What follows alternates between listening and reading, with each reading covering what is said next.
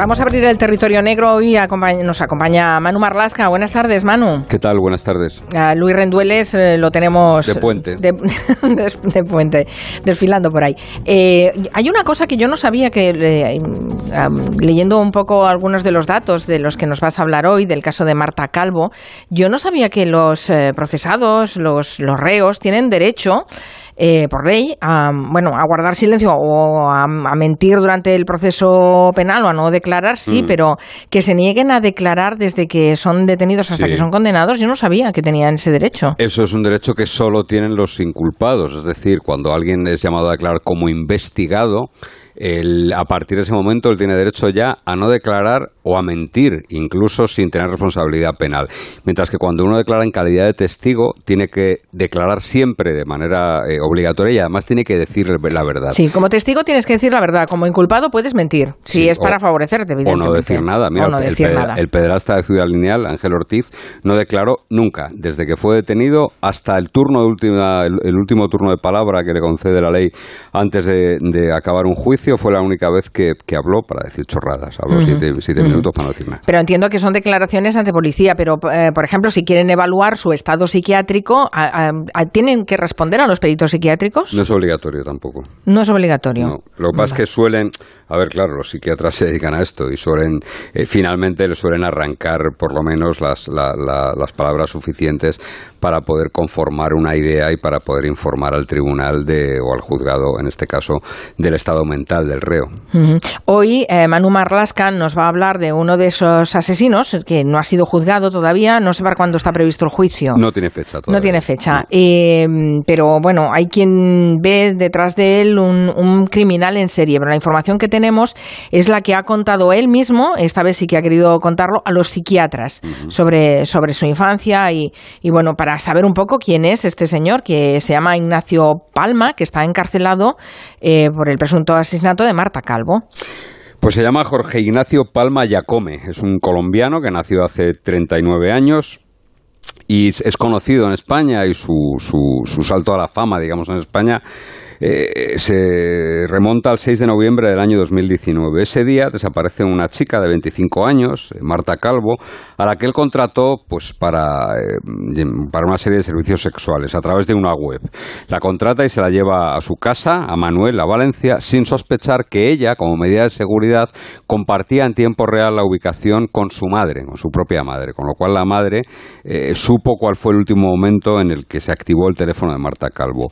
Lo cierto es que Marta desapareció y 28 días después él se entrega ante la Guardia Civil, se presenta en un cuartel de la Guardia Civil, dice que es eh, Jorge Ignacio Palma, que le están buscando y cuenta que Marta Calvo eh, efectivamente estuvo con él, pasó ese rato con él en la casa de Manuel en Valencia y cuenta que fue víctima de una fiesta blanca, es decir, que él había tomado cocaína, que ella había tomado cocaína y que ella se encontró mal en un momento dado y se la encontró muerta. Bueno, a partir de ahí la historia que cuenta es la de una huida hacia adelante porque dice que la, descuartiza en el cuarto de baño, eh, reparte su cuerpo, los trozos de su cuerpo metidos en bolsas en varios contenedores y lo cierto es que la Guardia Civil eh, gastó muchísimo tiempo y muchísimo dinero también en vaciar prácticamente, en revisar el vertedero más grande de la comunidad valenciana que se llama de Dos Aguas y no hay ni rastro de Marta Calvo. Lo cierto es que a fecha de hoy todavía se sigue buscando en pozos, se sigue buscando en carreteras, se sigue buscando en fincas y lo que está tratando de hacer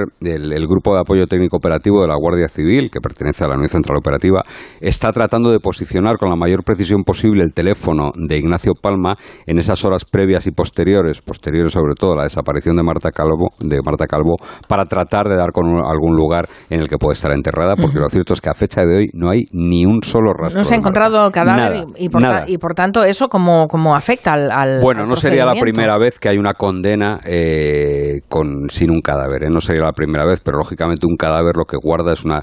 Normalmente guarda la mecánica de la muerte y un cadáver suele hablar mucho de la forma en la que murió esa persona, ¿no? Y de momento, eh, hasta que un cadáver no demuestre lo contrario, eh, un tribunal o un jurado no tendría más remedio que creer esa versión de Ignacio Palma porque no hay nada que la contradiga. Ajá. decíamos que hay quien piensa que puede estar detrás un asesino en serie, que podría ser un asesino en serie este hombre. ¿Por qué? Bueno, a ver, después de que se conociese la detención de Ignacio Palma, la Guardia Civil eh, se enteró de que la policía, por ejemplo, tenía en marcha una investigación por otra muerte sospechosa en unas circunstancias parecidas a la de Marta Calvo. ¿no? Lo cierto es que hay una mujer que se llama Arlene, brasileña de 32 años, que muere en un piso de Valencia el 25 de marzo del año 2019. Eh, muere con, aparece con convulsiones en el piso después de haber estado con Nacho Palma. las encargadas del piso donde ella se prostituía la llevan a un hospital y allí muere nueve días después. Un poquito después, el 15 de junio del año 2019, ese mismo año, una mujer llamada Lady Marcela, una colombiana de 26 años, madre de dos niños, eh, aparece una mañana muerta en un burdel. También había estado con eh, Ignacio Palma. Y las dos tienen otro denominador común. En las dos eh, tienen en sus genitales y en, el ano restos, mm, rocas de cocaína. ¿Qué es lo que ocurre? Cuando la cocaína se aplica en esas mucosas, entra directamente al torrente sanguíneo y puede provocar un colapso muy rápido, un fallo cardíaco muy rápido.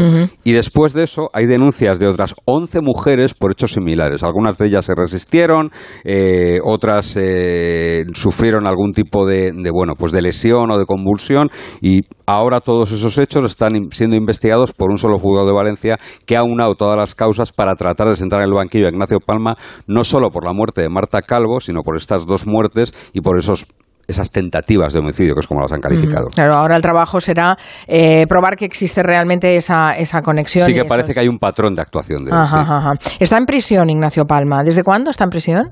Pues desde que se entregó. Se entregó un mes después, desde diciembre del año 2019. Eh, y ahí habló con los psiquiatras, entiendo. Sí, ahí recibió la visita de, dos psiquiatras, de Santiago Rincón y de Juan Carlos Cauto, de bueno, pues psiquiatras médicos forenses del Instituto de Medicina Legal de Valencia, a los que el juez había habilitado para tratar de indagar sobre la personalidad de Ignacio Palma, ¿no?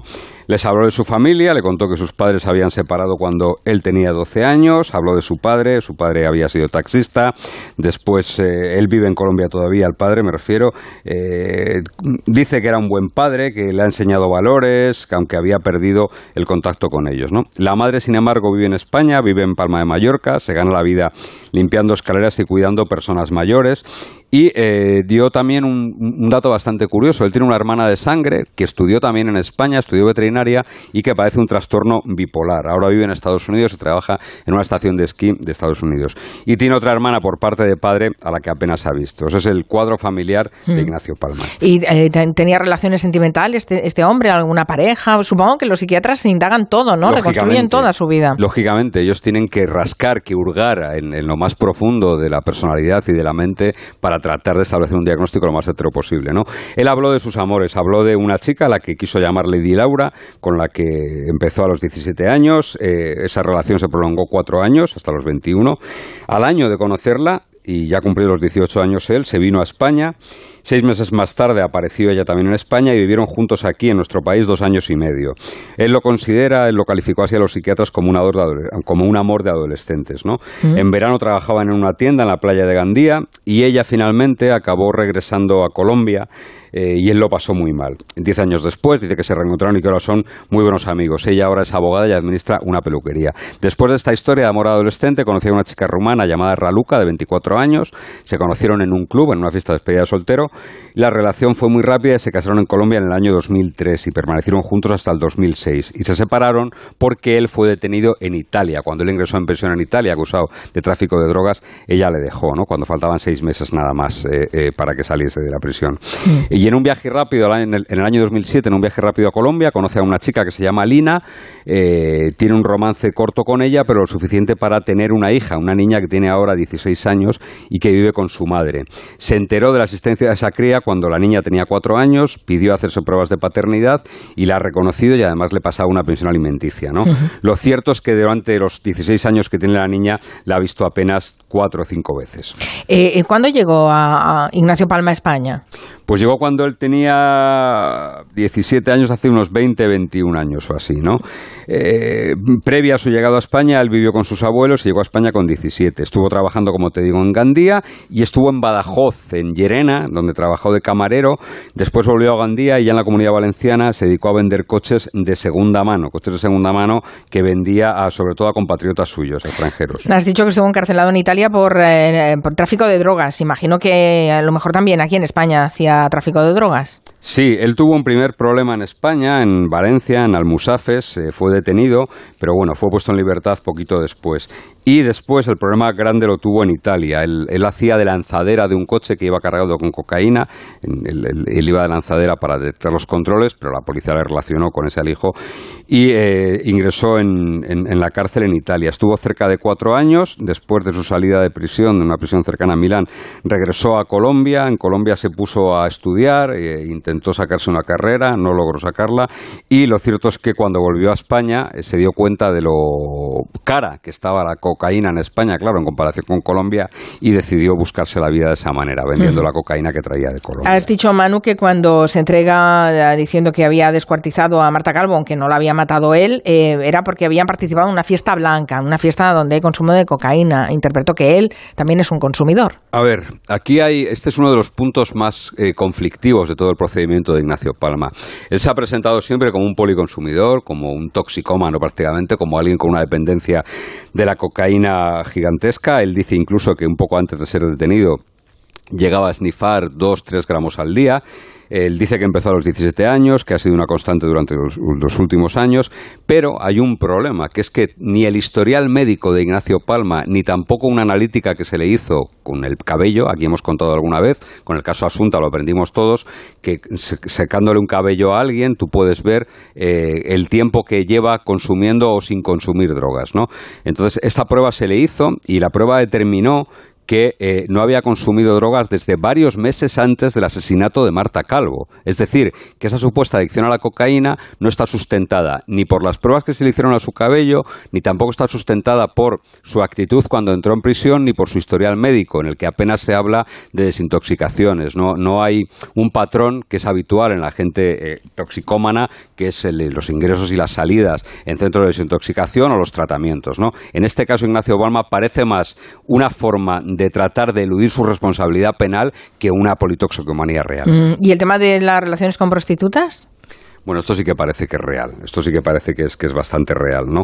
Él dice que la primera relación sexual que tuvo la tuvo a los 15 años, pero que a partir de ahí eh, debe tener algún tipo, los psiquiatras dicen que tiene una especie de complejo y que dice que, bueno, que la primera vez que fue a un club de alterna en Badajoz eh, fue cuando su novia se marchó, de, que la dejó para Colombia, y dice textualmente que los clubs le permiten acceder a chicas a las que no puede acceder normalmente, que con su aspecto, con su pinta, siendo inmigrante, dice además que no podría acceder a ese tipo de chicas, ¿no?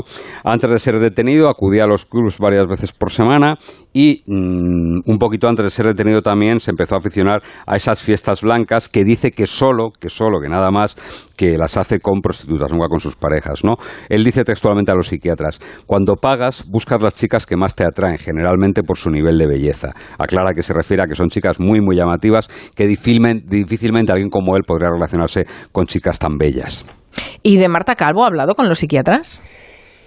Ha hablado con ella y es terrible lo que cuenta de ella. Eh, explico por qué. Ella él la califica de una muy buena chica, de una chica muy agradable, de una chica muy correcta, de una chica muy educada y no da una versión muy distinta a la que ha dado durante la instrucción. ¿no? Él dice que ese día tenían a su disposición 6 gramos de cocaína, que cada uno de ellos había llevado 3 gramos. Esto es una cantidad absolutamente mm, desaforada, es una bestialidad. Que cada uno aportó 3 gramos y que ella en un momento dado de la noche dijo que se encontraba mal y se duchó.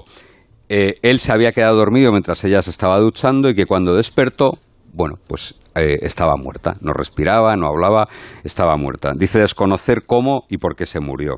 Claro, evidentemente los psiquiatras le preguntan inmediatamente que por qué decidió descuartizarla, ¿no? Bueno, y aquí lo que dice es que, bueno, que en un momento de desesperación, que atribuye a su situación previa, a las veces que había estado en prisión, a sus antecedentes penales, a su condición de migrante, y dice que, bueno, que trasladó el cuerpo a un cuarto de baño, a la ducha, lo puso boca abajo, comenzó cortando la pierna izquierda por encima de los gemelos y cuenta con, cuenta con todo detalle cómo descuartizó el cadáver. Había comprado en la ferretería dos sierras, una para madera y otra para cortar el hierro. Bueno, tarda entre una hora y media y dos horas aproximadamente. Dice que no pensaba cortar la cabeza, pero no cabían en las bolsas y que finalmente tuvo que meterlo. Y que esas bolsas de basura las introdujo después en bolsas de supermercado más resistentes y empezó a, tirarlas. ¿no? Los psiquiatras cuentan que este relato, que es un relato absolutamente gore y absolutamente terrible, terrible Dice que llama la atención la ausencia de carga afectiva cuando reproduce los detalles del descuartizamiento. Al fin y al cabo, lo narra con una frialdad absoluta. Es más, cuenta que después de descuartizar a Marta, se fue a comer con el dueño de la casa de, Manuel, la casa donde vivía él, tranquilamente después, y que incluso él le preguntó si sabía algo de esa chica que había desaparecido, ¿no? Y bueno, sin, mayor problema. Es decir, lo cuenta con una frialdad que asusta y que, que llama la atención de los psiquiatras. ¿Y hay alguna conclusión por parte de los psiquiatras sobre su estado mental? Digo porque será fundamental cuando se celebre el juicio, ¿no? Bueno, pues hay una conclusión que es muy mala para Ignacio Palma, porque ellos dicen que no tiene ningún tipo de problema, ningún tipo de problema mental. Dicen que no tiene ningún, eh, por supuesto, no tiene anuladas ni disminuidas siquiera sus capacidades de pensar y de tanto volitivas como pensativas, es decir, puede pensar y decidir libremente sin que ninguna enfermedad, ningún trastorno lo anule. Habla de que tiene, bueno, de que podría estar rozando la personalidad antisocial para entendernos la psicopatía, pero sin llegar a ella, ¿no? Sin que haya base contrastada para afirmar que esos rasgos resulten los de un psicópata, ¿no? Eh, bueno, creen que simplemente es un tipo con esa crueldad y que además está preparando el terreno con algunas pequeñas autolesiones que se ha hecho y con todo ese discurso diciendo que es un toxicómano, preparando el terreno, digamos, para que en el juicio todas estas cosas le hagan, hagan que la sentencia sea más benevolente con él. Pues cuando se celebre el juicio tendremos también más detalles y a ver cómo se resuelve esta situación. Lo que es terrible es que no se ha encontrado ni rastro. Y se sigue buscando. ¿eh? Esta, semana pasada, esta semana pasada estuvo la Guardia Civil buscando en, en unos pozos. ¿eh? Tremendo. Gracias, Manu Marlasca. Gracias. Que tengas un buen día de fiesta. Aunque estés